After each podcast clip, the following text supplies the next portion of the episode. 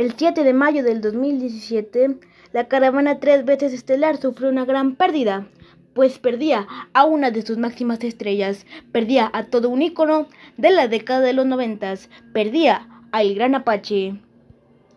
La lucha libre de nuevo está de luto, por el sensible fallecimiento de Mario Balbuena González, mejor conocido como el Apache, luchador de la AAA.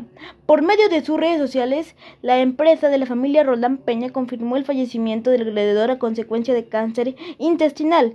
El gladiador, conocido como el Gran Apache o solo el Apache, comenzó su carrera en 1975. Aunque participó en el CMLL o Consejo Mundial de Lucha Libre, es mayormente recordado por su paso en AAA, donde incluso fue campeón de parejas mixtas con sus dos hijas, Fabi y María Apache. Participó en las rivalidades con, con y contra sus hijas, enfrentándose en varias ocasiones, especialmente a Fabi.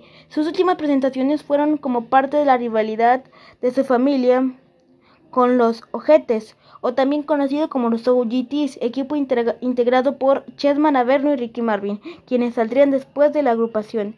Además de ser, además de aún seguir activo, fungió como maestro de muchos luchadores, especialmente a los integrantes de la AAA, quienes lleva años entrenando. Este domingo el luchador falleció a la edad de 59 años. Descanse en paz. El luchador El Apache también es recordado por su participación en el grupo musical Los Rudos del Ritmo, integrados por Harry Romero, Kung Fu, el América, el Apache, Estrellita, Mario Prado Jr., etc., etc. También es recordado por formar aquella icónica pareja de la década de los noventas como el Apache primero y segundo, donde él era el Apache primero. A cinco años del lamentable fallecimiento del Apache, aquí en el podcast Lucha y más, lo recordamos. Yo soy Alan Silva y yo te veo en otro capítulo del podcast Lucha y más.